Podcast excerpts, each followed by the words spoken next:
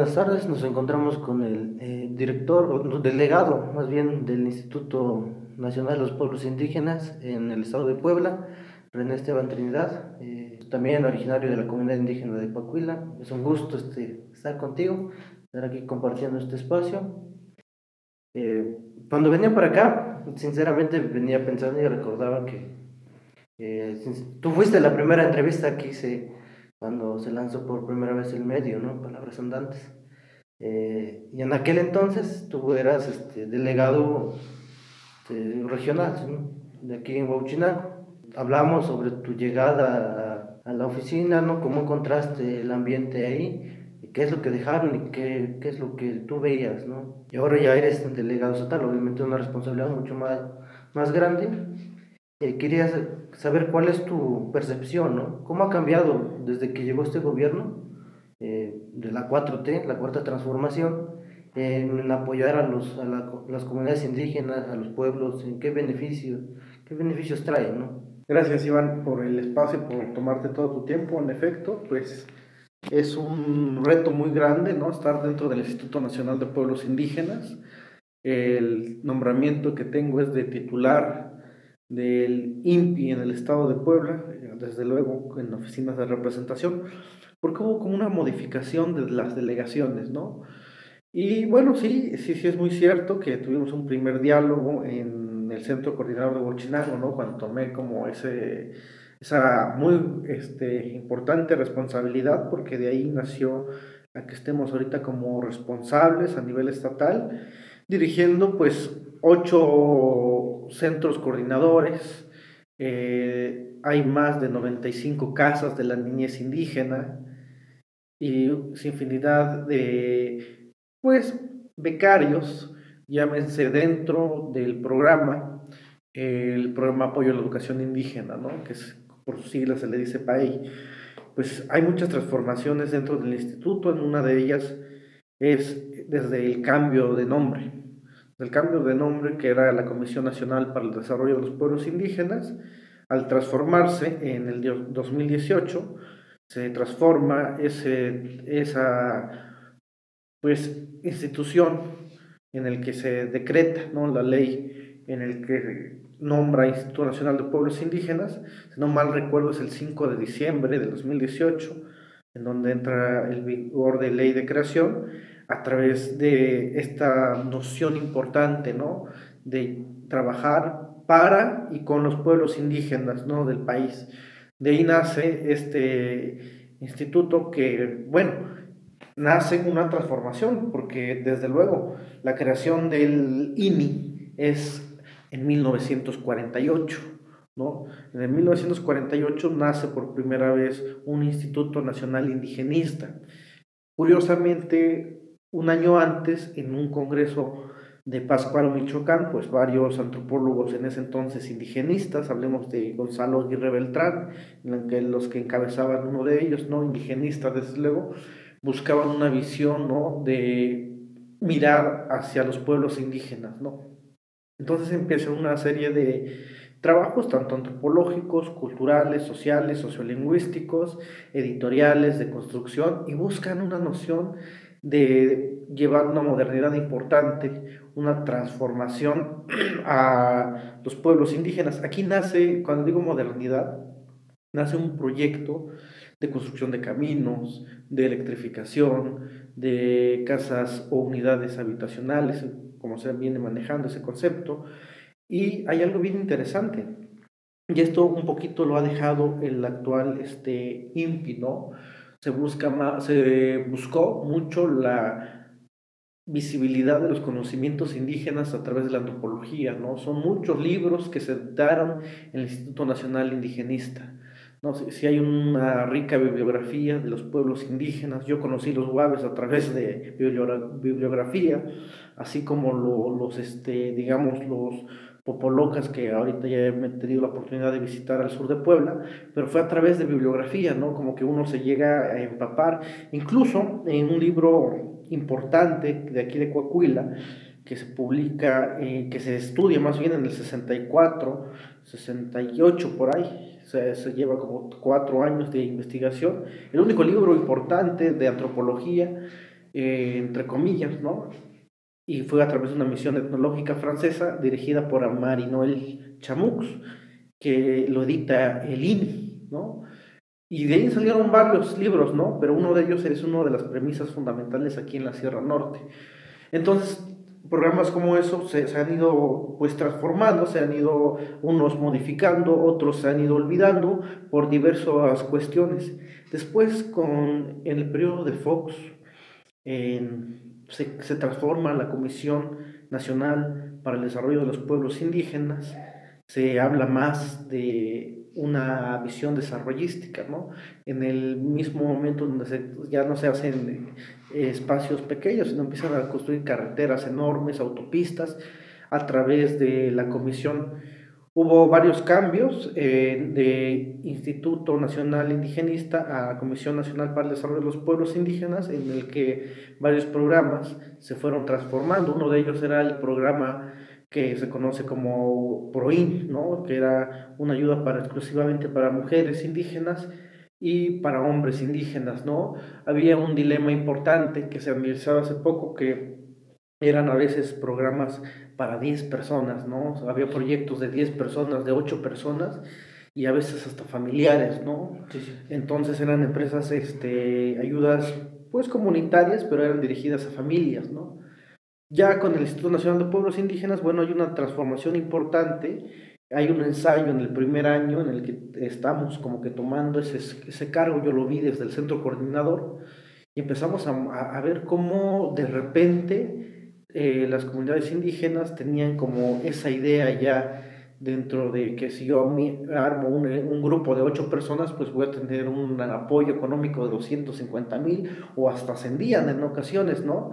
y lo que se hacía era una cría y engorda de cerdos, este, una noción de tener una, pues un, un, taller de costura, algo que en meses después pues se desintegraba, ¿no? No trascendía. Y, y, finalmente pues terminaban los, la, los espacios en cada una de sus casas, ¿no? Y el grupo peleado.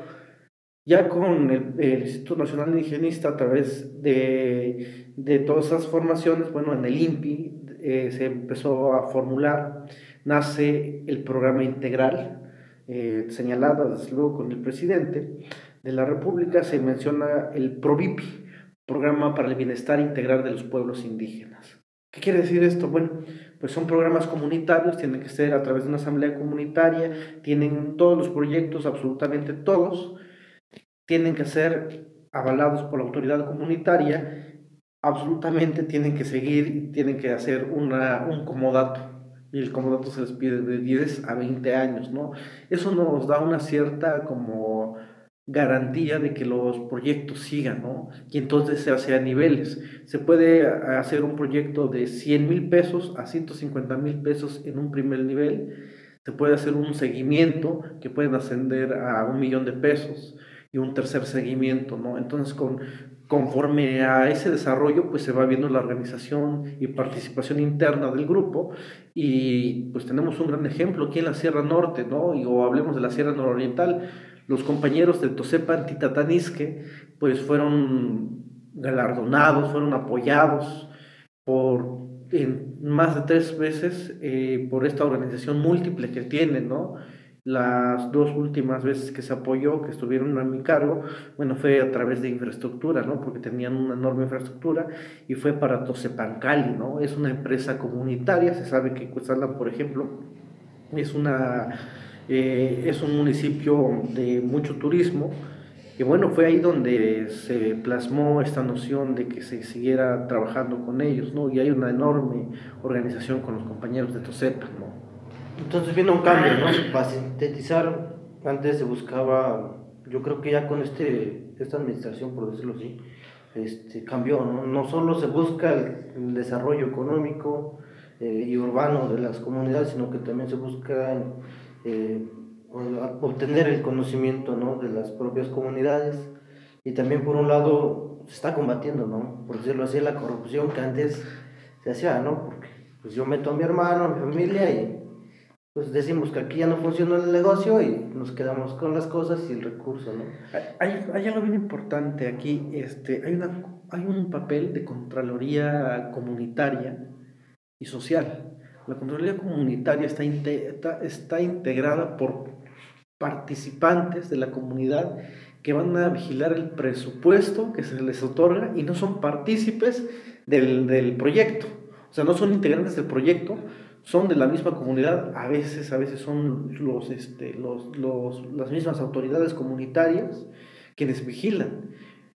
En muchos años anteriores este, se trabajaba el tema de que llegaban un apoyo ni, ni, ni al presidente auxiliar se le comunicaba, ¿no? Entonces ahorita se ha cambiado porque se necesita el aval de la autoridad comunitaria una charla con ellos para que se haga una asamblea y de antes de integrarse o de formarse la ventanilla para obtener el folio, pues ellos tienen que avalar y analizar mediante una asamblea comunitaria si el proyecto es viable o no.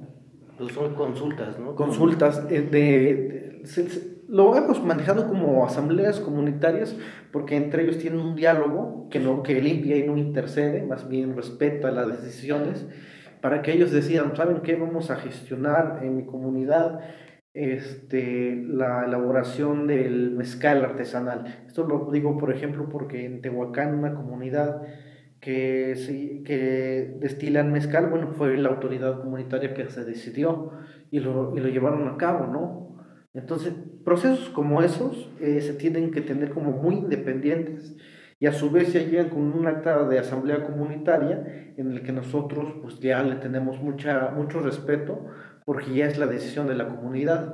Ahí hay algo bien importante, lo que nos pasó en varios espacios del Estado, que la Gobernatura Nacional Indígena este, quería avalar, ¿no? Nosotros, yo desconozco, sé que es una organización, desconozco que, este, que tengan autoridades comunitarias, más bien ellos se autonombraban como autoridades comunitarias con un tema de autoridades como jefes supremos. Entonces, no caímos en dilemas, nosotros respetamos la estructura organizativa que tiene en cada comunidad, es a través de, la, de las juntas auxiliares, ¿no? El presidente que se representa. En ocasiones son pues, jueces de paz, ¿no? También se cabe mencionar esa figura de autoridad que existe en las comunidades. Esa parte, a la, a la hora de formar este, o realizar estos, estas asambleas, eh, pues no ha habido fisuras, algún momento de decirle oye, pero ¿por qué quieres organizar este, limpio? La forma en cómo participa limpio. Sí, nosotros te decía que no, no tenemos como mucha intervención en las tomas de decisiones de organizaciones internas.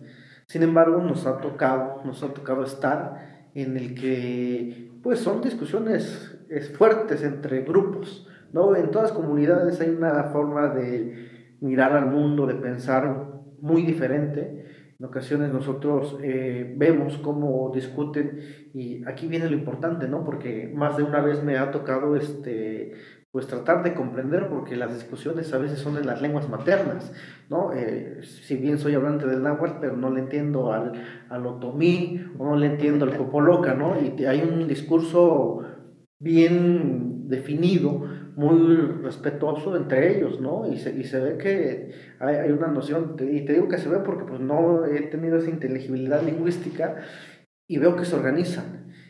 De, de ahí nace el voto a mano alzada.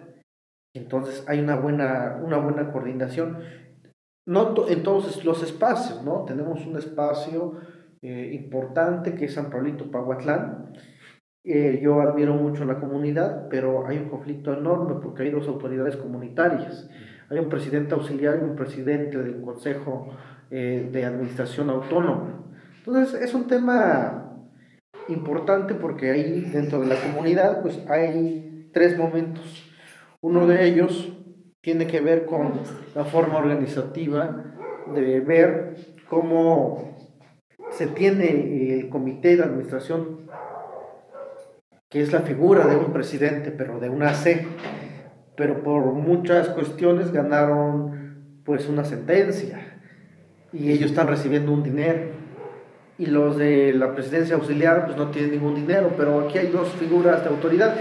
Y cuando estábamos en la asamblea comunitaria, pues lo único que pude decir y nuestra, nuestro papel como, como autoridades, digamos, o representantes de una institución federal es que el respeto eh, tiene que ver mucho la toma de decisiones y sobre todo no tolerar en ningún momento esta cuestión de violencia, ¿no? Porque no nos ha tocado, pero ha habido casos en el que, bueno, eh, a través de los, llegan hasta los golpes, ¿no? La, la, idea es tener una buena conciliación a un buen término y desde luego, pues dar ese mensaje de hermandad, ¿no? Los pueblos indígenas tienen que ser considerados entre ellos mismos como hermanos para no tener un conflicto que vaya a dividir comunidades enteras, ¿no?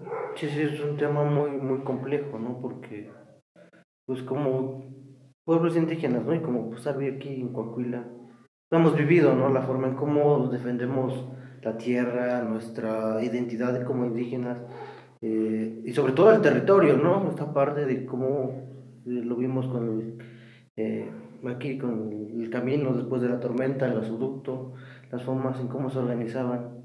Eh, un tema un poquito apartándonos de este espacio, tocabas la parte de la lengua, ¿no? Y en esta parte yo quería preguntarte, eh, ¿cómo ha intervenido en esa parte el INPI para poder promover? Por ejemplo, aquí en Coahuila eh, somos bien sabidos que pues, la mayoría de la gente ya adulta de 60, 50 años habla náhuatl, ¿no? pero sinceramente ya de 50 para abajo, muy poco, ¿no? Entre ellos incluso yo me incluyo, ¿no? Que sí entiendo, ¿no? Pero no, no, no lo hablo al 100%, ¿no? Y esta parte, ¿cómo ha sido la labor o la intervención del INPI, ¿no? Porque si bien entendemos que, eh, pues si se muere una lengua, muere como tal la cultura. Los conocimientos, ¿no? Pues mira, hay dos, hay un parteaguas importante Hace menos de un año se mencionaba mucho en los medios de comunicación que el Instituto Nacional de Lenguas Indígenas, en sus siglas el INALI, se iba a fusionar con el INPI, eh, lo cual pues no, no ha sucedido, ¿no? Al contrario, hace algunos meses el INALI lanzó una convocatoria de como vacante la dirección general y que era autónoma y que iba hasta el 2000, este, 26 por ahí, si no mal recuerdo, ¿no? Ellos han tenido un gran papel, cuando digo ellos, porque ellos nos han apoyado en certificar hablantes en lenguas indígenas, porque es la institución idónea de que certifique, garantice que un este, nativo hablante pueda ser traductor, puede ser intérprete en el ámbito jurídico. Pues dentro del INPI se ha trabajado en un primer momento de la mano con la fiscalía, con estos procesos jurídicos que se tienen a los y las hermanas indígenas, a que cuenten con un intérprete. Entonces, eso es mucha labor, mucha responsabilidad, desde luego, porque ahí eh, recae toda esa responsabilidad de traducir bien o no, ¿no? Y, y ahí, dependiendo de lo que se traduzca, pues puede dejarlos en libertad o dejarlos eh, en prisión, ¿no? Entonces tiene que ver mucho esa, ese papel fundamental que ha tenido el INPI, porque en la actualidad, bueno, se, el año pasado se hizo más de 2.000 2000 interpretaciones, ahorita creo que van tres apenas en el, año que vamos, y nos han pedido, por ejemplo, por decir ejemplos, el náhuatl de la variante de Cuetzala a Tijuana o a Chihuahua, ¿no?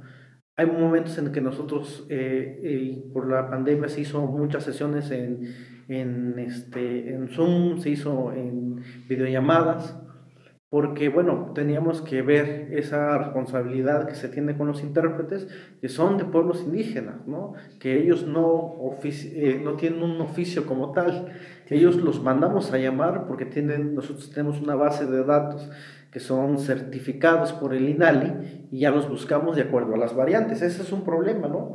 Si nosotros, por ejemplo, que somos de la variante eh, central o norte de Puebla, pues no podemos, este, noroccidental de Puebla, perdón, no podemos interpretar a alguien del nororiental, porque las formas comunicativas del náhuatl se cambian, se transforman, al igual, ahí nacen las variantes, dirían este, los lingüistas, variantes dialectales. Un ejemplo claro, pues la, el náhuatl de Cuetzala, que no utilizan la L, y para decir hombre dicen tacat, y para esta parte de la sierra dicen tlacat, ¿no? Entonces son eh, pequeños detalles lingüísticos que van a marcar unas grandes diferencias. Eh, cuando digo pequeños, porque pues, la lingüística dice que no hay una complejidad lingüística y no, no califica como dos idiomas diferentes, más bien como variantes dialectales. Pero si lo llevamos a, campos jurídicos, pues son muy diferentes, ¿no? Y pueden transformar, transformar un espacio de, de, de libertad o un espacio este, de encierro. Entonces tiene que ver mucho cómo se... la responsabilidad, te decía, de los traductores, ¿no? Hubo apenas que yo di un caso, este, le di puntual seguimiento, me, me alarmó mucho que un náhuatl de Tehuacán salió eh, y llegó a la ciudad de Puebla. Eh, estuvo ahí en un estacionamiento, lo acusaron de robo pero el compañero no sabía manejar, ¿no? Y, lo estaban acusando de, de, que se había robado una camioneta. Evidentemente fue víctima de un engaño, le dijeron que subiera la camioneta y bueno, pues este, él es el único que, que aprendieron. El problema aquí no son los hechos, más bien eso es contradictivo, es la, la chamba de los, de los abogados, de, de todo este proceso jurídico. No, aquí el tema era la inteligibilidad. Los medios de, comunicativos que utilizaba el compañero pues no, no era, era un 10% en español y lo demás era en náhuatl. ¿no? Y entonces, ¿cuántos casos hay en nuestro país? Y fuera del país también habría que mencionarlos, cuántos hermanos migrantes sin inteligibilidad lingüística. Bueno, pues el INPE tiene ese programa de apoyar en la cuestión de los intérpretes pero también tiene un programa de comunicación indígena en el que se pueden elaborar, y es más eso de, de abajo hacia arriba que de arriba hacia abajo. Y cuando aludo esto es como de comunidad hacia el instituto, porque se pueden elaborar libros en náhuatl, se pueden este, estructurar proyectos en el que se enseñe la lengua náhuatl, por el caso de Coahuila, ¿no? que hayan interesados en, en, en dar clases para que se pueda apoyar dentro de estas reglas de operación, incluso hasta publicación de algún libro. Entonces, todo esto se lleva a través del, programa del de, PROVIPI, que era el programa de bienestar integral, a través del área de culturas. Entonces, se puede recuperar este, el tema ahí de la, de la lengua, la cultura, la historia, a través de la revitalización, a través de de todas estas clases, enseñanzas y se puede ir ganando espacio. Por otro lado, también se han hecho podcasts, se han hecho cuentos. Hace algunos días me presentaron un libro que ya fue editado por el, por este, por el desde luego fue apoyado por el INPI. Se, se narraba la historia de Chignaucla, ¿no? Se narraba la historia de, también de los hechos que suscitaron una comunidad y se narraba en náhuatl, ¿no? Eso es muy importante. Hay otros espacios que han hecho en podcast. Hubo una radiodifusora que tenemos aquí en este, Zacatlán, una comunidad de Zacatlán, que es la Sierra Mágica, así se llama la radiodifusora. Y ellos este, hicieron a través de un gran esfuerzo una radio comunitaria. Están haciendo una gran labor porque están haciendo podcast eh, de mensajes. Empezaron con mensajes este, de la Secretaría de Comunicación, la Secretaría de Salud en el tiempo del COVID. Eh, entonces decían a, a, los, este, pues a los motivohablantes del náhuatl, ¿no? Que, que, era importante utilizar el cubrebocas, no salir, entonces vemos cómo es la importancia, ¿no? De estos mensajes que daba la Secretaría de Salud eh, y lo, lo, daba a la población y bueno, la gran importancia y la gran labor que estaban haciendo estos compañeros de traducir todos los mensajes a las variantes de su región. No, por ejemplo, en eso lo, se ha apoyado, se han hecho este, libros, libros completos a través de diversos autores y se ha apoyado con el, con el INPI, ¿no? Cabe señalar que el año pasado, eh, el 21 de febrero, que fue el Día Internacional de la Lengua Materna, se decretó el diseño de las lenguas indígenas, es decir, 10 años que se van a estar celebrando, 10 años que se van a estar trabajando en la lengua, en la cultura, en la historia, para tener tres elementos importantes. Una, rescatarlas, fortalecerlas y difundirlas. Ese rescate nace la revitalización, ¿no? Hay que seguir utilizando, hay que seguir utilizando la lengua indígena que se hable como vehículo de comunicación para transmitir los conocimientos, el saber hacer, la esencia de la lengua, porque por ejemplo el náhuatl que hablamos nosotros es una de las pocas variantes aproximados a que se hablaba al náhuatl clásico, ¿no? Por un concepto que se le conoce como reverencial, ¿no? A veces nosotros utilizamos, utilizamos las terminaciones sin o listl, bueno, son de mucho respeto, tehuatzin, nosotros, dicen usted, nosotros, pero cuando se, escucha en español, bueno, se escucha muy escueto a cuando se escucha en el náhuatl, ¿no? Porque hay una diferenciación eh, lingüística que, que, se hace como una gran reverencial con mucho respeto y eso se le dice pues a las personas mayores, a las personas que se tiene como una relación florida, dirían los, los antropólogos, pero es un tema más de respeto, ¿no? De padrinazgo, por ejemplo. Sí, sí. Bien, esa parte, pues bueno, ya hemos visto que sí hay como un, un proceso, ¿no? De, como tú dices, rescate, fortalecimiento y una revitalización de la lengua, ¿no? Pero también hemos visto que, por ejemplo, el INPI está haciendo su labor, ¿no? Pero también aquí le falta mucho a los gobiernos locales, ¿no? Hemos visto que en su momento la pandemia se puso muy, muy fuerte, ¿no? Las olas. Salieron los gobiernos municipales a, escribir, este, ¿no? En náhuatl, que te tienes que cuidar, que sabe qué. Pero había un tema, ¿no? También, que muchos de la, de la comunidad indígena es, este, no puede leer, ¿no? Y, era algo, este, muy grave, ¿no? Y creo que toma un papel muy importante la necesidad de, de construir o consolidar estas este, radios indígenas, ¿no? Porque eh, cuántas no personas o cuántas no familias, amas de casa que son indígenas, se encuentran siempre escuchando la radio, ¿no? Eh, esa parte, aquí hay un momento en el que se pueda ver en algún futuro una radio indígena o... Yo creo que depende de la gestión de los, de, de, los mismos pobladores, ¿no? A veces uno no puede ser juez y parte porque pues yo había pensado en miles de cosas, ¿no? Pero uno no puede autogestionarse porque incluso hay puede haber un vicio oculto, ¿no? Dentro de la función pública y eso lo, lo, tenemos bien claro, ¿no? No, no tenemos que, que, que ver así eso. Incluso con esta carretera hubo mucha polémica, ¿no? Porque preguntaban que por qué Coahuila, ¿no? Pero si se beneficia más a, a otras comunidades que la comunidad de Coahuila. Eh, sinceramente, es que es el discurso, esa parte, ¿no? Que eh, concuerdo contigo, había un tema, ¿no? Donde decían, oye, es que es Coahuila, ¿no? Y yo creo que lo tomaban porque pues, eres originario, ¿no? Sí, independientemente de eso, este, hubo incluso este, varias notas, eh, solicitudes de información a través de la función pública que por qué Coahuila, ¿no? Eh, nosotros fuimos este, puestos porque no solamente fue Coahuila el, digamos, la justificación, se enviaron más de cinco carreteras, eh, más de cinco carreteras en propuesta, una de ellas este, fue la de Putashkat, que es del municipio de Huetla, por ejemplo. Otra fue de, del mismo Naupan, que es para comunicar el, este espacio a Pahuatlán.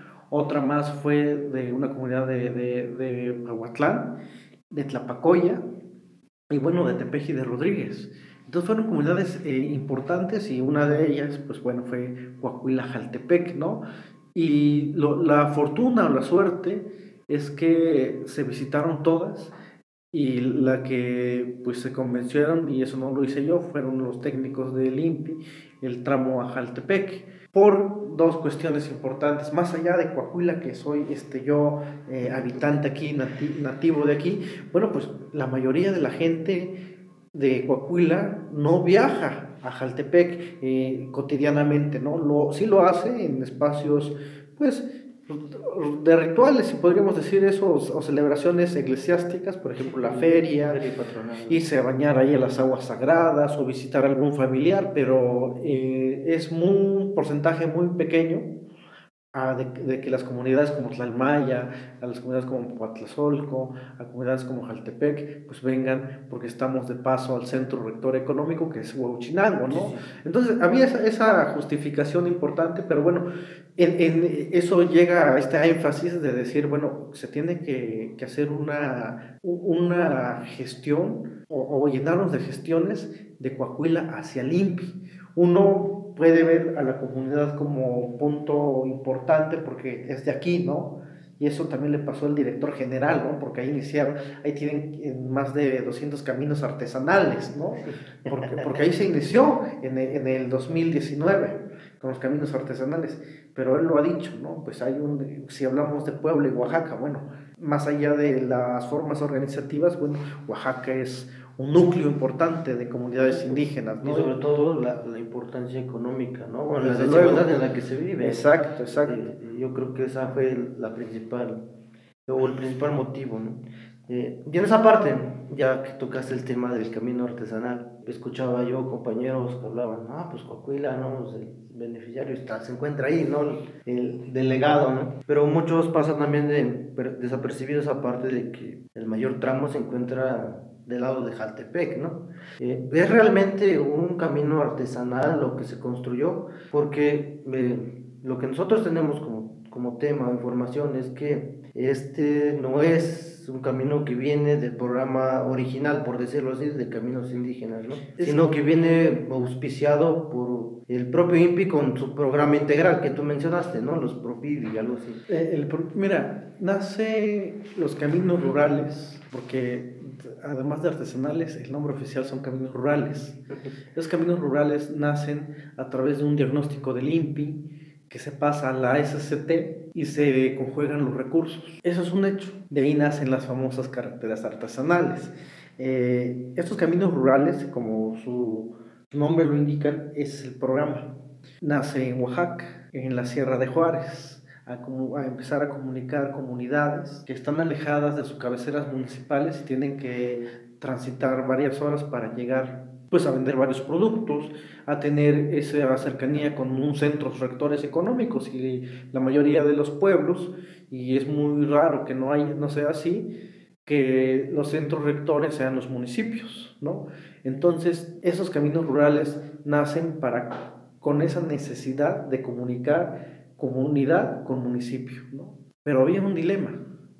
Dentro de la infraestructura indígena que se conoce, dentro de todos los parámetros, pues se sabe que dentro de estos procesos tienen que hacer eh, proyectos ejecutivos en el que van de estudios de a menor escala, gran escala, cortes, eh, estudios de, de, espacio, de suelo, incluso Semarnat tiene un papel fundamental de decir, bueno, hasta el INA tiene que decir que no hay y descartar si no hay una cuestión arqueológica en esos procesos.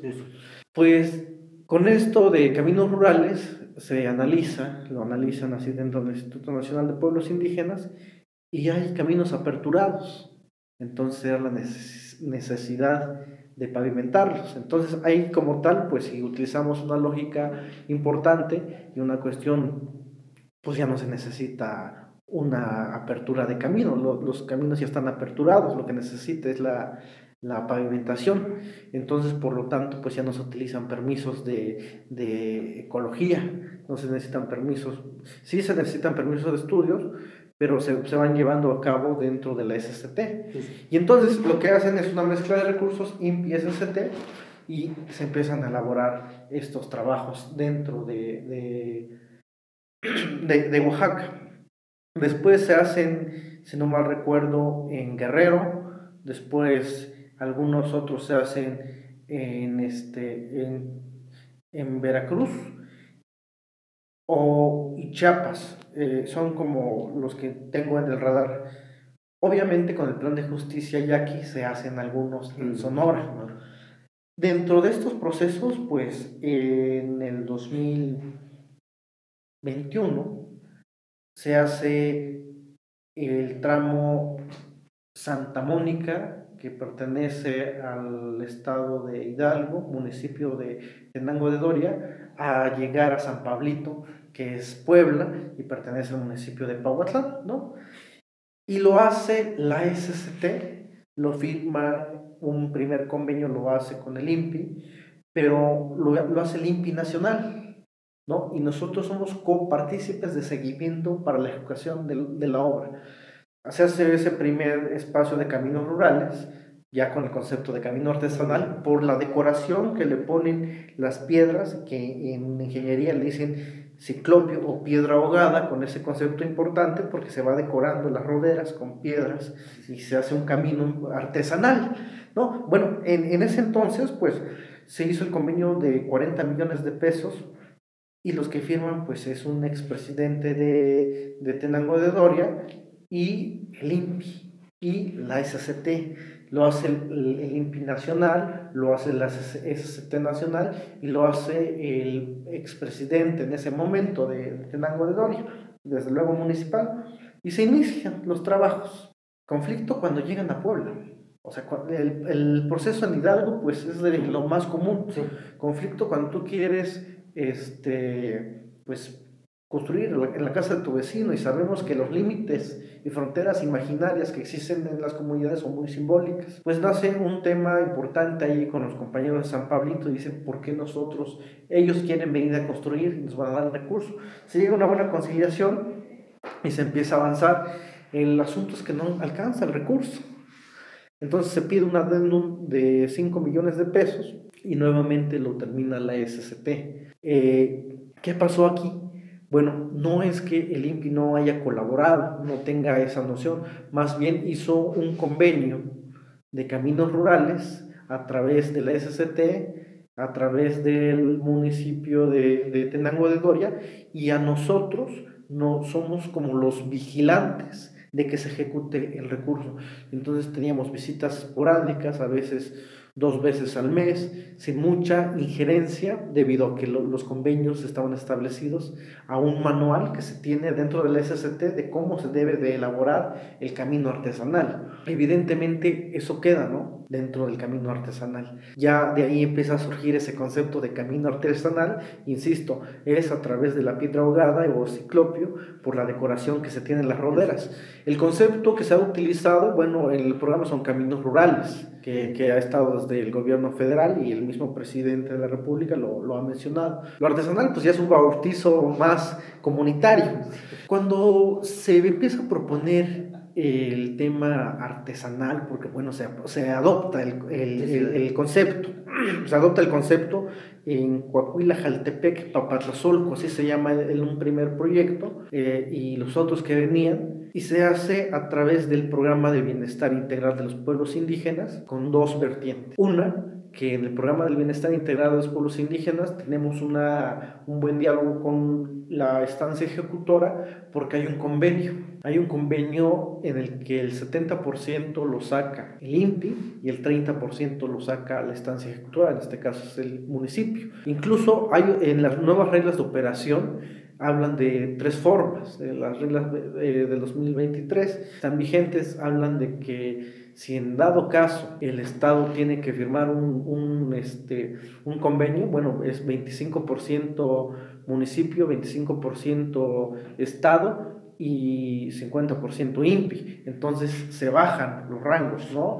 En varias ocasiones, bueno, se tiene que hacer eh, ejecuciones directas. En el Estado Puebla no hemos hecho ninguna ejecución directa debido a esas nociones, excepto lo que se hizo en digamos, en San Pablito, Pautlán, pero eso tampoco lo hizo Puebla, lo hizo Hidalgo. Sí, vino de Hidalgo. Eh, exacto, porque era el tramo más largo y el tramo más corto, pues era este Puebla, pero eso lo hizo la SCT federal, desde luego, con los caminos artesanales o caminos rurales, con este ya el concepto apropiado de camino artesanal que nace en Oaxaca.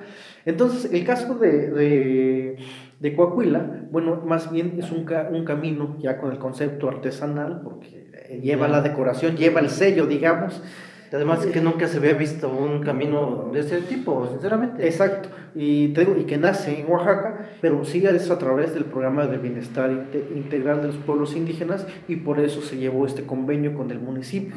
¿no? Por ahí van a salir varios temas ¿no? que debió de ejecutar la comunidad, que debió de hacerlo, todo eso.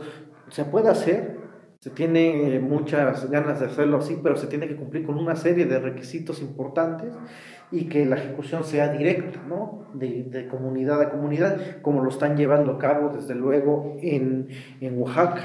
Sí, yo te preguntaba esta parte de la intervención del INPI, porque recuerdo que también, o sea, el tema de la colaboración o los convenios lo planteo como la colaboración, lo traes desde tiempo atrás, ¿no? Recuerdo que estaba la anterior administración, la de Gustavo Vargas, sus comunidades fueron y le hicieron un relajo, ¿no? De la presidencia, ¿no? Ahí fue, si no recuerdo mal, la primera vez que te escuché decir esta parte, ¿no? De la colaboración del 70-30 o estas proporciones, eh, la forma para poder como que facilitar el, el trabajo obras que se podrían este, desarrollar colaborativamente. ¿Por qué no se hizo también en ese momento, no? Bueno, hubo este, pues mucho, como mucha buena intención, nada de, de, de, precisión, podríamos decir, ¿no?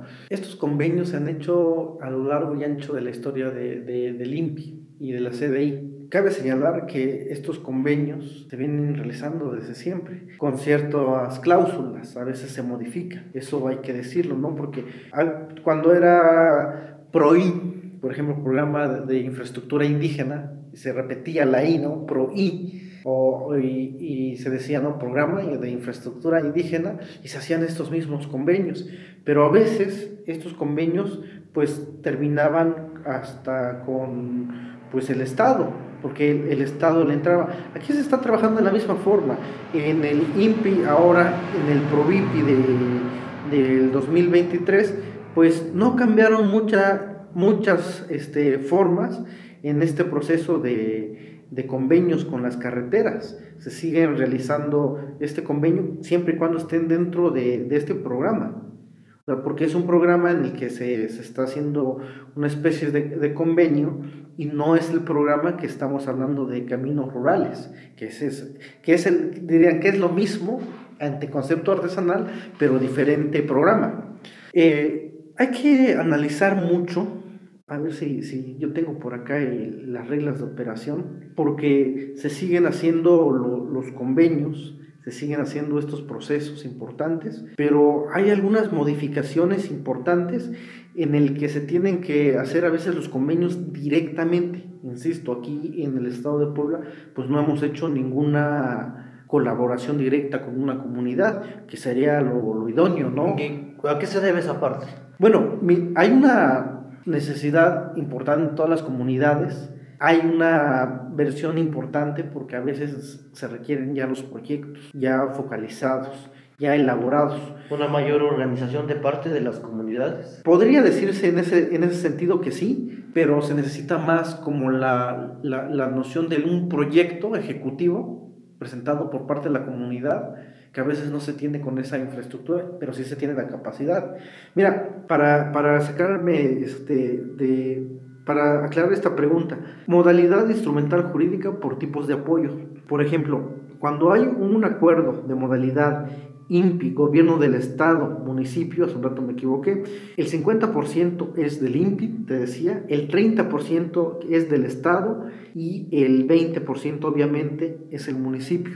Yo te decía 25-25. Aquí ya no lo aclara. En las reglas de operación 2023 dice INPI 50%, gobierno del estado 25, el monto restante lo pone así, municipio. El que nosotros hemos trabajado es el siguiente, hasta el 70% del monto total del convenio es el INPI y el municipio el 30%. Ahí no aplica el Estado ni la comunidad indígena. Contrato para acciones de ejecución directamente con el INPI, el 100% el INPI. Y ya en otros momentos pues hay conceptos como dice conforme a lo que se acuerde, ¿no?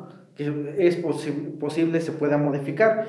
Yo recuerdo que en las reglas 2019 el municipio de Naupan aportó el 25%, si no mal recuerdo, y el 75% el INPI. Hubo una modificación. ¿Por qué? Porque hubo un tema importante ahí de población indígena. Naupan es uno de, de los municipios con mayor población indígena, ¿no?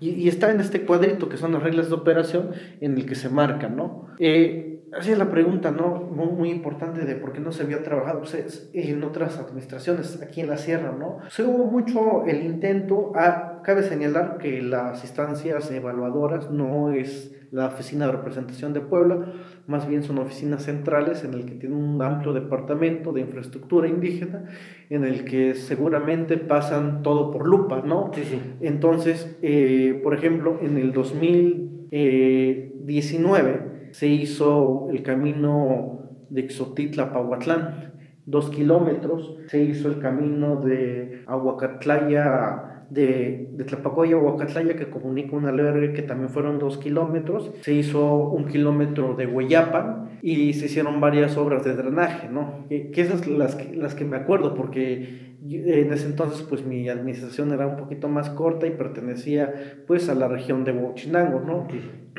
Pero ya en el 2020 se intentó trabajar con mucha amplitud, pero empezaron a ver ya temas de pandemia, ¿no? Eh, el 21, bueno, pues se, se, le echó muchas ganas y tuvimos dos obras en el estado. en pleno COVID, ¿no? Tuvimos un kilómetro de, de Naupan, que es Exotitla, al, al, río. Hicimos un kilómetro y complementamos el tramo de Hueyapa. Eso, eso lo tengo muy claro porque en una de mis visitas, pues, este, me contagié de COVID, ¿no? Eh, ya para el 22 pues avanzamos y, empezamos a, tratar de, estructurar como ciertos espacios para que no, nos, apoyaran en diferentes obras. Y, y, bueno, pues una de ellas pues, fue el camino, este, pues llamémoslo ya artesanal, ¿no? De, de Coahuila, Jaltepec, y las propuestas que las que se quedaron analizándose, ¿no?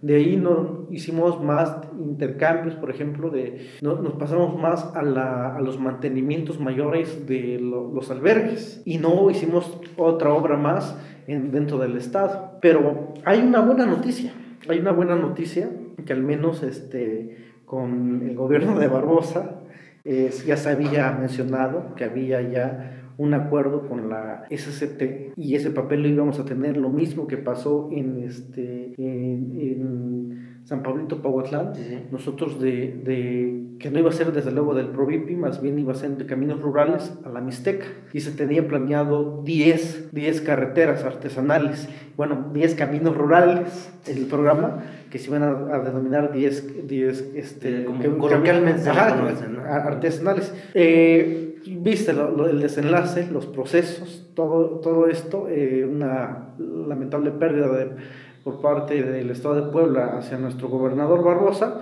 Y bueno, pues vamos a, esperar ahorita ¿no? que se vayan acomodando las cosas con las nuevas reglas de operación, el nuevo convenio, y yo tengo la esperanza de que se elaboren esas carreteras rurales. ¿no? Ya había, yo, yo no lo descarto porque ya en un discurso del presidente, si no mal recuerdo, de Nayushustla, mencionó que se iban a, iniciar las carreteras artesanales.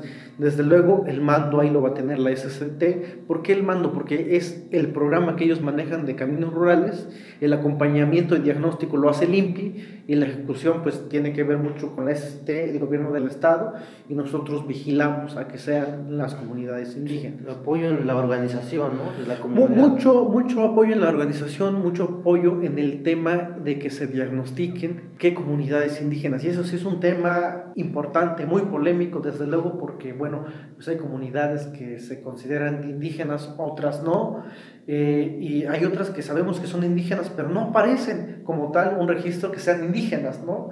Eh, eh, a eso nos llevó a ser el Catálogo Nacional de Pueblos Indígenas, que sigue vigente. Sí, en un momento tocamos esa parte, pero ah, también recuerdo esa parte de que comentabas, ¿no? y este impedimento que tiene la propia gente, tanto por decirlo así, en su organización, la liquidez financiera tal vez, para poder apoyar, ¿no? Sí hubo una, una mayor participación de la comunidad para el desarrollo de esta, como tú dices, la parte del INPI para vigilar, sí participó el pueblo, porque han salido, luego, han salido diversas notas, comentarios, donde eh, golpean ¿no? al, presidente municipal diciendo que hubo una concesionaria que iba y se encargó de realizar el, el cemento, ¿no? De, realizar el camino, perdón.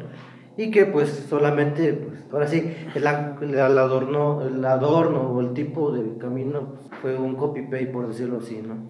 Pues mira, ahí este, sí desconozco porque el recurso fue a través de, del INPI al municipio. Sí, fue directo. El, municipio hizo una, una administración, una ejecución directa, administración directa, y la, la estancia ejecutora sí fue el municipio. Nosotros eh, cada 15 días venía el Departamento de Infraestructura Indígena, dirigida por el ingeniero Tilio Romo, que es el encargado del programa en el Estado y cada 15 días vino a, supervisar y a su vez iba mandando un avance para ir viendo cómo vamos estimando. Si ellos nos decían, sabes que hay un retraso de la obra por, este, por las lluvias, ¿no? A lo mejor se hacía una justificación para decir, bueno, es un cambio climático, ¿no? O es un, cambio, es un tema este, climático y no, no se puede avanzar. Eh, hubo una buena participación de la comunidad porque eh, me tocó ir a visitar tres, cuatro ocasiones. Mucho conflicto también porque hay una, una vuelta donde se hizo una ampliación más de 9 metros que no venían dentro del proyecto, pero pues se vio la necesidad de, de hacer esa, esa vuelta que los ingenieros eh, le llaman como curva, este, masa, creo, no, no recuerdo con exactitud, anchos de corona y todos esos procesos. Bueno, pues fue, fue un tema eh, importante. Eh, el camino artesanal consta de, de, un grosor de 20 centímetros, eh, está en, pues en evidencia, ¿no? el tema de las que, que, se dice, fíjate que también se utiliza este otro concepto de pavimentación con roderas, que, que, que, me, que, me, que me acordé porque eran las roderas que se pavimentaban y, y, iniciaba el este concreto de ciclopio, ¿no? Eh, sí hay muchas críticas, ¿no? Por ahí este, yo leía en los medios este, que, se ejecutó mal, ¿no? Que se hizo, este, que no debió de hacerse así una carretera, que, que era para, este, para adornar, todo eso. Yo considero está dentro de los procesos, dentro de los costos, que esté, digamos, ya con los cortes, la subrasante y todo, pues haya costado eh, 9 millones y un poquito más, ¿no? Sin embargo, eh, se tuvo en, otros proyectos, ¿no? Y eh, que costaban a veces hasta 40, ¿no? Entonces, entonces a mí me, tiene ese, con esa tranquilidad de que hicimos dos kilómetros con, este, con un poquito menor en cantidades, ¿no? Se sabe que, bueno, son mega obras a veces y un millón este, es de concreto, ¿no? Un millón es de eso. Pero bueno, yo siento que estaba dentro de los porcentajes eh, considerables, porque bueno, yo había visto en otras ocasiones ese proyecto que valía 40 millones, ¿no? Entonces era, pues, este, híjoles, alarmante el asunto.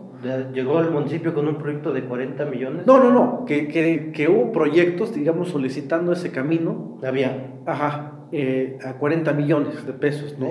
Incluso las cantidades, por ejemplo, esta segunda etapa, eh, y eso ya es una instrucción del presidente que antes de que se acabe la administración ninguna obra inconclusa, lo cual pues está dentro del camino artesanal. Y en esa, perdón, disculpa, quería hacer una pausa y retomar ya después de esta parte. Eh, los dos kilómetros, 100 metros, ¿no? Dos kilómetros, 2.1, más o menos es el tramo que se construyó. Es el tramo que va de, o sea, como se le conoce, Coahuila, Jaltepec, Papatlazolco. Sí, sí. Y eso ya incluye ahí el subtramo, ¿no? O viene después. En el proyecto yo te lo comento porque tengo el convenio. El convenio plantea esta parte donde dice que pues, el camino puede ser la parte más larga y luego viene un, subtramo. El, subtramo, el... Ese subtramo es el que viene en la segunda etapa. Sí, no, es continuar, continuar. La, la idea es llegar a Jaltepec y con mano derecha es comunicar al, que, al acceso a Papatlazolco. Sí. Y ojo, ese Apapatlazolco sigue beneficiando más a Jaltepec. Sí, sí. sí. Entonces, la segunda etapa, eh, ¿cuándo inicia? ¿Y cuánto de largo, de longitud tendría? Mira, eh, si, no, si no mal recuerdo, casi llegan a los dos kilómetros. Ya se iniciaron las gestiones, ya se tiene el proyecto. Ahorita no recuerdo la exactitud, pero estaban como 9 millones y ascendía un poquito más. Pero no quiere decir que eso lo vayan a aprobar. Ese es otro, otro candado que tiene el Instituto Nacional de Pueblos Indígenas. Pero el proyecto es para la segunda etapa es 9 millones, ¿no? Que se tiene como que, oye, yo quiero este pedazo y esto es lo que yo estimo que se vaya a gastar, ¿no? Sí, pero de ahí llega un, una validación social y de campo de la misma infraestructura indígena del INPI en el que se hace un recorrido y se ve en qué momento se va, se va a utilizar ese costo. Por ejemplo, en un primer momento se pensó el de Coahuila, Jaltepec en su primera etapa de 12 millones, se, redujo 4 porque se tiene creo que una solicitud de 12.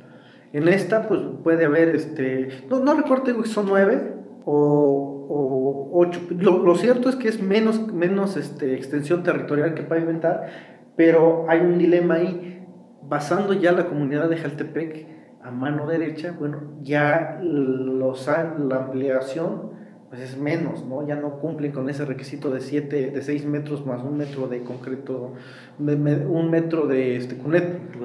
Entonces, todo, todo ese tema presupuestal sí depende, y eso es un hecho, sí depende del análisis que se tenga dentro de infraestructura indígena, ¿no? Si ellos dicen, ¿sabes qué? Esto me corresponde a, por decir así, ¿no? A 5 millones, ¿no? Eh, se, tiene que hacer una justificación y así se firma un acuerdo. Entonces son, temas que eh, el Departamento de Infraestructura a nivel nacional lo evalúa. Aquí hay algo bien importante, la disponibilidad de los convenios. Ese es otro tema, ese es otro tema. Comúnmente se ha trabajado en muchos espacios de cómo los caminos artesanales, digamos, pues el municipio o la comunidad beneficiaria no saca ningún peso. Este tema, porque es el programa del PROVIPI y así está jurídicamente establecido, pues se hace el convenio. Sí, entonces vendría, pues el segundo, la, segunda etapa, por es la que tú comentas, vendría bajo la misma modalidad, ¿no? 70-30. Sí, 70-30. Eh, ahorita no te puedo especificar, digamos, el, el monto eh, completo, si quieres cuando lo tenga te lo, te lo hago llegar, pero sí necesitamos como establecer porque no lo va a poner ni siquiera el, este, el INPI Puebla, ¿no? Lo, se, se, hace y se define los montos o el techo presupuestal a través de estudios y a través del análisis del Departamento de Infraestructura a nivel nacional. Y ellos son los que en muchos de los casos pues los acompañamos al espacio donde ellos hacen como los cálculos, los ingenieros todo eso para hacer la visita. Sí, sí, evalúan el proyecto. Exacto. Bien, entonces, esta parte, la segunda etapa es mucho menor, el tramo. Sí, no, no recuerdo si es un kilómetro 700 o un kilómetro este, 800 por ahí. Dos y dos, ¿no? Casi, casi, casi, casi lo mismo, pero habría que analizar que en este espacio se llega al entronque con, con la vía más cercana a Jaltepec y se, y se, da la vuelta hacia la comunidad, digamos, para entroncar el camino a Papatlzolco. Y entonces, ya, para concluir ese tema, después de esta segunda etapa vienen algunos otros proyectos que tengas, o sea, no solo tal vez aquí con el ayuntamiento de Huachinango, el municipio, sino en otros municipios. Sí, sigue, en pie una, este, y es una preocupación personal de buscar que también a través del PROVIPE o caminos rurales, se pavimentara un acceso a, a Potlunichuchut, así se, se, se pronuncia en Totonaco, a Yenguhuetla, que conduce un camino a, a, lo que es un albergue, ¿no? Eh, está en pésimas condiciones. Eh, ese es un, este, como un proceso importante, lo estamos solicitando, pero eh, dicen dentro de los problemas salen otros. la casa de la niñez está cayendo, entonces hicimos una evaluación y vamos a hacer el mantenimiento mayor y posteriormente pensar en ese camino artesanal de acuerdo a las posibilidades también que tenga ahí el presidente de Huetla. Si tenemos un buen diálogo, no, hemos, no nos hemos sentado para hablar con el tema de la carretera, porque sí es un tema que, que no queremos generar falsas eh, como ilusiones, especulaciones, porque si no nos metemos en un problema, ¿no?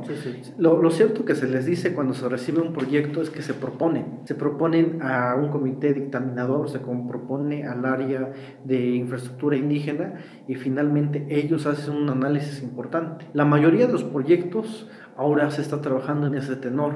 Desde, si no me recuerdo, desde el 21 se ha hecho ese análisis más en oficinas centrales porque ellos tienen como ya un comité dictaminador. Eh, comentaste, vamos a pelotear un poquito porque hemos tocado varios temas. Eh, mencionaste la parte del catálogo de los pueblos indígenas. ¿no? Bueno, ese es un tema este, importante. un tema muy importante porque creo que viene a colación con lo que tocábamos en un principio, ¿no? Eh, la participación del INPI, el apoyo del INPI y también la, intervención de, los, de las propias comunidades. ¿no? Tengo entendido que ya se cerró también este, esta convocatoria, por decirlo así, había cerrado en diciembre, no sé si se mantuvo, ¿no? Se mantuvo. Este, pero había iniciado también en septiembre, bueno, fue lanzado en septiembre, se tenía planeado que fuera por el 20, bueno, en diciembre se cerraría, ¿no? Eh, ¿Cuál es el objetivo real? ¿Qué es lo que se busca con, con el catálogo de los pueblos indígenas? Mira, eh, antes de que se me pase, fíjate, para terminar con mi comentario este, de, de los caminos rurales o caminos artesanales, hay, hay mucha necesidad de, de, comunicar una comunidad que se llama Papalotipan, allá en Tlaculotepec. Eh, se han hecho ya las gestiones, tenemos los proyectos, y se había mandado a México. Sin embargo, este, creo, creo que se estaba analizando para que también se pudiera este, subir ya como dentro de, si no un camino rural, que sea beneficiado por camino de Provipi, que, que, que se va a estos convenios. Y lógicamente pues se va a estar buscando que se beneficien más comunidades.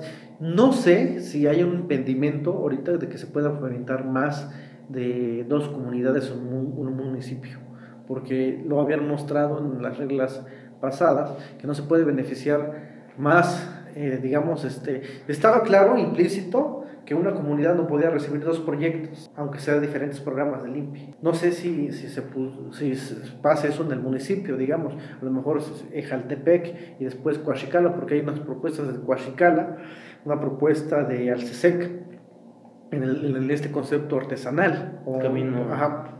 Pero este, lo, lo, cierto es que sí le vamos a dar mucha prioridad a lo, a lo de concluir este espacio por dos cuestiones. Una, por una instrucción del presidente Andrés Manuel López Obrador hacia el licenciado Adolfo Regino Montes y a su vez a nosotros, por dos temas.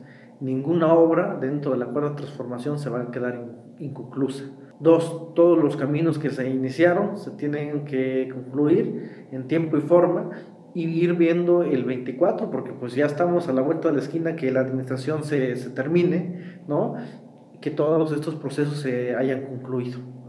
Entonces, para eso es como instrucción eh, del presidente, no más bien es una instrucción del presidente, una instrucción al director general y eso a nosotros para que ya vayamos terminando y también no irle coloquialmente decimos ir pidiendo el agua a los camotes para no comprometernos más en otros caminos que en el 24 no podamos terminar, sino imagínate qué, qué desobediencia, ¿no? No terminar un camino. Entonces es por eso ese, ese tema, ¿no? De, de, todo compromiso adquirido se tiene que ir exacto. acabada, ¿no? Sí, sí, y eso fue una instrucción, es una, es una instrucción eh, del presidente hacia el licenciado del Forregino, el licenciado Rodríguez Forregino a nosotros, de que todas las obras se tienen que concluir. Y te, lo comentaba porque ahorita este, que me preguntabas, ¿no? Si hay más este, posibilidades de, de, de, hacer caminos, desde luego, pero sí tenemos que, que, ir midiendo, ¿no? A lo mejor, este, no sé, ahorita podría comentar algo así como fuera de lugar,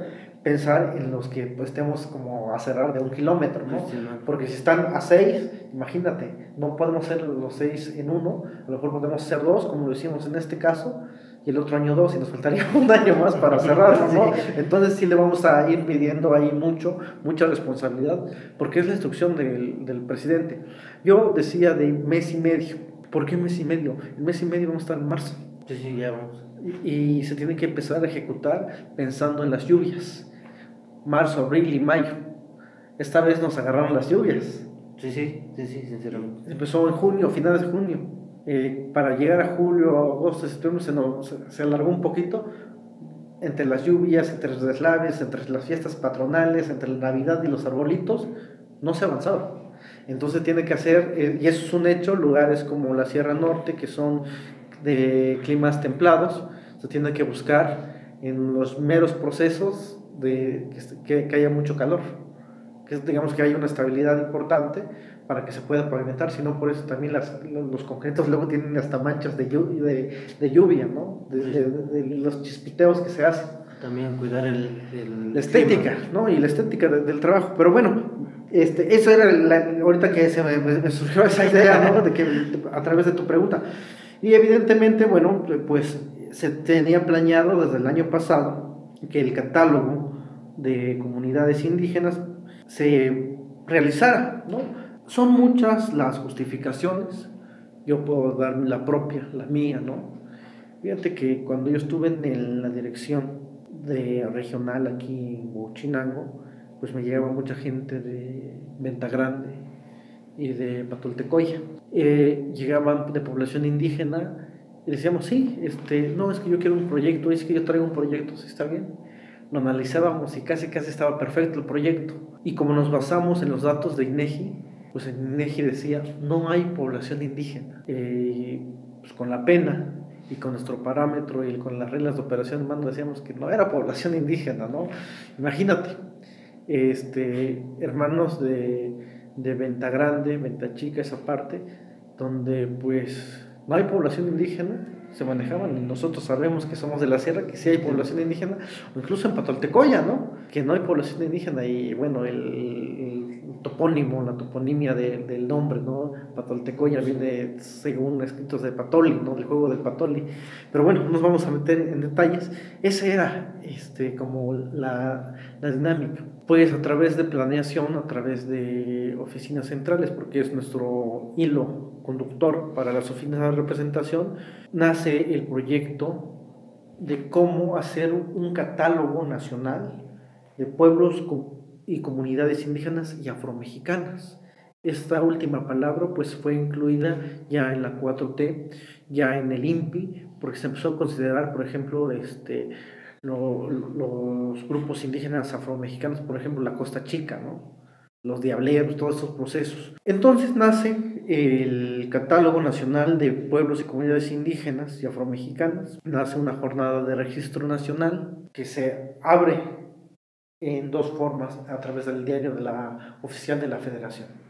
Una, que en todos los centros coordinadores habrá un módulo de, de, inscripción fijo y otro itinerante. Los itinerantes son promotores que van a los municipios, ponen su mesita de módulo dos, tres días y se mueven a otro municipio y se van a otro, y se van a otro, y se van a otro, y se van a otro, dando como la información de cómo registrar, dando el proceso, invitando a que se registren y diciéndoles, si no pueden registrarse ahí, vayan al centro coordinador más cercano. Tenemos ocho dentro de, del Estado en espacios estratégicos. Sin embargo, hay muchas comunidades que están muy, muy alejadas y por eso se vio en esa necesidad muy importante de que los promotores fueran a la comunidad y fueran armando sus jornadas nacionales de inscripción o registro nacional de comunidades indígenas. Dirías, ¿y cómo se cómo se registran, qué se necesita para registrarse o quién los puede registrar. Se ha solicitado en la mayoría de las ocasiones que los que registren sean las autoridades comunitarias, porque se hace una cédula básica de identificación de pueblos indígenas en que las preguntas son básicas, ¿no? Y algunas un poquito complejas. Es decir, ¿cómo se llama tu comunidad? ¿Cómo se organiza? ¿Qué papel fundamental tiene la comunidad? ¿Qué pasa cuando hay un problema, ¿no? Eh, y, cómo se va estructurando. Por ejemplo, te puedo decir así de manera rápida, una de las preguntas, ¿no? Nombre de la autoridad que registra, ¿no? Quien está registrando. Cargo de la autoridad que registra. Entonces, su nombre, su cargo y se, se cuenta con documentos, acta de asamblea eh, comunitaria, donde la comunidad autoidentifica como indígena, porque también no podemos ir por la vida este, diciendo todas las comunidades son indígenas porque van a tener un beneficio. No, más bien se tiene que cumplir con, ciertos, con ciertas características, cumplir con estos parámetros de organización y participación comunitaria para que sean indígenas, ¿no? Se habla mucho también en un momento de la ubicación geográfica, ¿no? Clave de INEGI, entidad federativa, municipio, se habla de localidad. Eh, hay una parte que a mí como antropólogo me gusta porque empieza a, a, nombrarlos o preguntarles eh, qué significa tu comunidad cómo se organizan. Había este, un tema, ¿no? Porque en, en unas comunidades del de, norte de Puebla hay una comunidad que se llama Munishkan, elegido Munishkan. Eh, ¿Cómo se escribe Munishkan? Los promotores me preguntaban, ¿no? incluso este, había comunidades tepehuas, ¿no? Y hay, algunos que los confundían como con los tepehuanos de Durango. Tepehua y tepehuanos es muy, muy diferente. Entonces fuimos eh, buscando a través de estas preguntas y respuestas, pues ese objetivo que se tiene con el Catálogo Nacional de Pueblos Indígenas, identificar las comunidades indígenas para que a su vez nutran, llenen una base de datos que se va a estructurar como un catálogo nacional. Es decir, ya no, ya no para que no tengamos como esa necesidad de ir, ir a ver a, las cuestiones de INEGI y tener un propio catálogo de comunidades indígenas con cierta veracidad, porque la, el, el, que escribió fue una autoridad comunitaria. ¿no? Y ha sido muy difícil caminar, porque hasta ahora, eh, si no mal recuerdo, tenemos un 70%. No hemos terminado con el registro. Hasta el momento, ¿cuántos este, pueblos se han registrado aquí en la entidad? Eh, afromexicanas, ninguna. No, pero... Este, eh, pueblos indígenas tenemos un 70% eh, y nos ha faltado. ¿Un aproximado de cuántos? Hijo, les mentiría al decir una cifra. Lo cierto es que sí, por ejemplo, aquí en, en Huauchinango, en su mayoría hubo un registro pero no todas las juntas auxiliares acudieron, porque implica tiempo. Un, una, este, un registro, muy rápido que sea, se lleva una hora, porque se tiene que llenar el, este, la cédula básica y a, y a, su vez ir escribiendo, porque lo hacen a puño y letra, ¿no? Sí, Entonces, e, ese es, ese es como el proceso. Sin embargo, pues no se ha cerrado como tal en estos próximos este, días vamos a empezar a aperturar para ir viendo estos cambios y seguir con los módulos este, itinerantes y fijos. Los fijos no tenemos mayor problema porque no se mueven del lugar. Es el caso de Huachinango, que está el centro coordinador, el caso de Tetela, el caso de Huetla, el caso de, de en Cuetzalan tenemos uno que es la radio comunitaria, eh, tenemos uno en Zacapuastla, tenemos uno en Teciutlán, en González Ortega, tenemos uno en Tepeji y en Tehuacán, ¿no? Son como nuestros módulos fijos, ¿no? De ahí no se mueven. Lo, lo, lo, preocupante son cuando los, las, los compañeros se mueven, ¿no? Se tienen que ir hasta la, los últimos municipios como la Sierra Negra, ¿no? Esta región importante que colinda con Oaxaca. O lo que te decía aquí, de Pantepec hacia abajo, que colinda con Veracruz. Entonces son, son espacios que se, que se van este, adquiriendo. Todo ese proceso. La, la, el objetivo es identificar las comunidades indígenas que a su vez nutran un catálogo que se está construyendo a través del INPI y eso va a ser como la premisa fundamental de nosotros, con nuestra Biblia diría, para trabajar con las comunidades indígenas. Una base de datos. Una base de datos ya que se trabajó en campo y, y bueno, desde que septiembre que inició, que se tenía que haber iniciado con los retrasos que se tuvo en más o menos en abril del año pasado, pero por el tema de post-COVID, por el tema de organización, por el tema de, de que se tuvo que subir al diario oficial de la federación, por lo que se tiene que ir viendo con estas cuestiones de asambleas comunitarias, porque se tiene que llevar, tenemos un tema, por ejemplo, en Huehuetla, este, la mayoría de las comunidades, los representantes no tenían cómo identificarse como autoridad comunitaria porque no, no les habían dado los nombramientos. Creo que en la Sierra Norte hay dos que tres pueblos que no tienen juez, por ejemplo.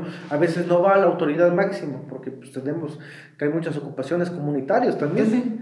El presidente, pero mandaban al juez, pero el juez no podíamos identificarlo porque solamente iba con una credencial. Ese era un tema también.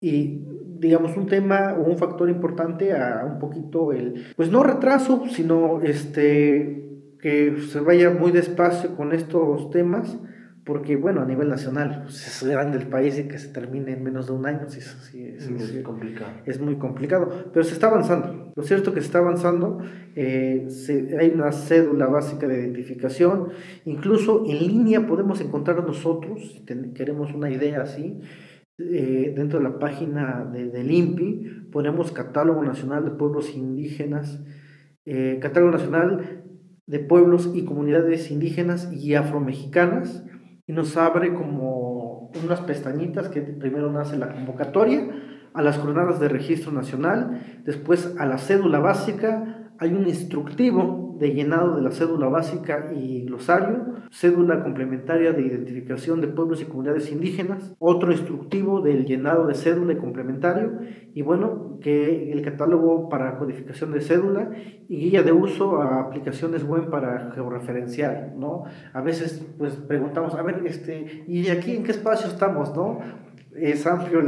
Nos tocó este, también Tlaxcala para que siguiéramos atendiendo y bueno, pues por suerte, eh, tenemos ahí 16 comunidades, 16 municipios con sus comunidades y bueno, hemos avanzado hasta ahorita, llevamos 10, nos faltan 6. Eh, lo digo con entusiasmo porque pues de los 10 ya nos faltan 6. Ya es menos. Ya, ya, es menos y hay que seguir visitando a las comunidades. ¿Qué viene para ti después del 24? Porque lo comento así como, así como, así como llega este, este, estas críticas de decir, oye, pues no lo hicieron bien el camino, oye, se están robando dinero. Muchos otras personas te ven con buenos ojos como para presidente municipal o algún otro puesto eh, público, ¿no? ¿Qué viene para ti? Para Mira, este, ahorita estoy bien concentrado en el Instituto Nacional de Pueblos Indígenas porque tenemos que, que cerrar bien. Eh, es un tema que también no está en disposición porque si nuestros jefes superiores nos dicen, pues no acabas, no acabo, ¿no? Porque si bien eso no son plazas, son más, diría el presidente, son encargos más que cargos y a veces este, los tiempos se transforman, se cambian, ¿no? Y si nos dicen, sabes que este, pues tu cuestión ha terminado sin problema, ¿no? Porque yo siento que en estos cuatro años ya hemos avanzado. Eh, yo, yo soy antropólogo, yo soy antropólogo, estudié eh, estos procesos de lingüística, me gusta mucho la literatura, soy antropólogo. Pero y, Rogelio también es ingeniero. No, pero mi corazoncito está seguir este, como el camino de la antropología. Eh, trabajé durante dos años en el Museo Nacional de Antropología, coordiné eh, etnografía de regiones, sacamos un libro en el que hablo de Coahuila sobre el tema de los curanderos, las iniciaciones, es un tema que me apasiona. Eh, estoy seguro, estoy seguro eh, eh, que no quiero ser presidente municipal, no, no, quiero ser presidente municipal, quiero quizá este, tomar a lo mejor unos cursos que me actualicen en el tema de la antropología. Mm, tengo como esa, ese sueño de seguir estudiando y culminar un doctorado en, en estudios mesoamericanos, ¿no? y que sea por la UNAM, ¿no? porque es una de las instituciones que, que he estado. Acabo de, de, terminar un diplomado allá en, en, la UNAM y he estado pensando en, en, después de este encargo, ¿no? pues quizás seguir estudiando en el tema mesoamericano, antropológico.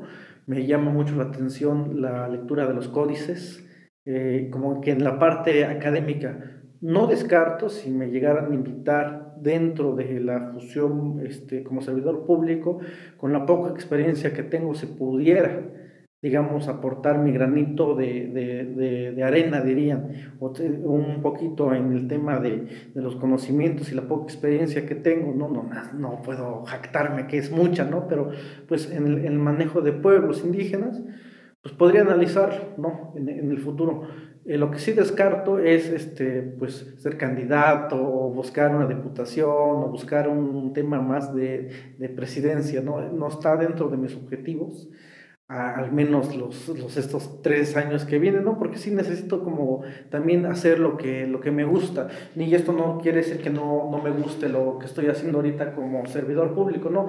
Pero pues estudiamos, estudiamos como, eh, ahí está nuestro corazoncito en la antropología, por ejemplo. Ahorita mi corazoncito está en, en el INPI, ¿no? Estoy haciendo como el esfuerzo de hacer una gran labor con todo lo que implica, ¿no? Porque a veces hay altas, hay bajas, hay presupuesto, no hay presupuesto supuesto, pero sí estoy convencido totalmente de que no quiero ser presidente municipal, eh, no quiero ser tampoco diputado local ni, ni, ni, federal, ¿no? O sea, sí seguir dentro de la antropología, seguir como que dentro de las comunidades indígenas, analizar, analizar si ese sería como un escenario importante, más bien analizarlo yo, incluso con mi familia, ¿no? Ver si en un proceso importante si hay que seguir dentro de la administración, ¿no? O dentro de estos encargos que a veces hay, pues analizarlo, ¿no? Que eso sí no lo descartaría, ¿no? Si, si, nos, si nos llegaran a, a, digamos, a convocar, a solicitar o, decir que pues, podemos apoyar en algo, pues para que siguiera la transformación podemos, ¿no? Pero sí lo que descarto, no estoy, es de que yo fuera este, un posible candidato, ya sea de, presidencia, ya sea de diputado local o, federal. Eso sí lo, lo, descarto por varios factores que pueden influir, ¿no? Y uno de ellos, pues, es que yo sí quiero estar dentro de, de, de, la academia, ¿no? Porque finalmente, pues, de ahí salí, ¿no? Y entonces quiero seguir como avanzando dentro de los proyectos que se tienen en este, digamos, proceso de, de pues, la cuarta transformación, Ah, he podido colaborar en un libro importante que se llama La Sierra Norte de Puebla, la Sierra Norte y la Huasteca, en el que pues, hablo de Coahuila, ¿no? de cómo se entiende la enfermedad, de cómo se entiende estas nociones, y bueno, pues es un poquito lo que me gusta también hacer, más allá de, digamos, como este otro proceso, ¿no? Pero sí, sí es un hecho que no, no, no es como lo que estoy anhelando, ¿no? No te vamos a ver de candidato en 2024. No, no, no, no, no, para, no, para nada, para nada, no, no, no, no, este, híjoles, bueno, luego, no es la primera vez que lo hacen, ¿no? Yo, ya diría, ya estoy curado de espanto, ¿no? Eh, es, es un proceso, yo creo que es un proceso de asimilación, porque antes no lo veía así, ¿no? Y como que sí me, me personalmente como que te golpetea cuando vas iniciando, ¿no? Cuando dicen, no, este, vas a hacer esto, vas a hacer lo otro. Finalmente uno comprende que está dentro de, enfrente de una institución, incluso pueden hacer hasta memes contigo, ¿no? Eh, eh, eh, entonces ya cuando llegamos a esa, esa este, digamos como, como ese proceso ya de asimilación, pues lo demás ya no te preocupa, ¿no? Eh, es como, yo vi la nota, me reí, este, dije, bueno, ¿qué, qué podemos hacer? No, uno, uno no es, pero no, ya lo habían hecho, creo que hace dos años también. Que, sí, cuando en 2021. Creo, creo que sí lo, lo, lo, hicieron, incluso este, me, eh, me, mandaron capturas y yo bien preocupado decía, y esto no va a afectar a, mi administración, ¿no? Porque, pero ya después este, lo, uno con el proceso pues también madura, ¿no? Y lo ves de, de forma, este, equitativa, ¿no? Eh, porque si nos ponemos a pensar, decimos, ¿y quién estará detrás de esto, no? ¿Y quién esté? No, pues no, no, no tengo este, intereses de ser eh, presidente municipal, ni, diputado local, ni diputado federal. Este encargo este, pues, se lo debo mucho al licenciado del Forregino, a los procesos de la transición, y bueno, pues eh, fue uno que yo también me, me, me, atreví a tomar esta osadía, ¿no? De, de ser responsable, ¿no?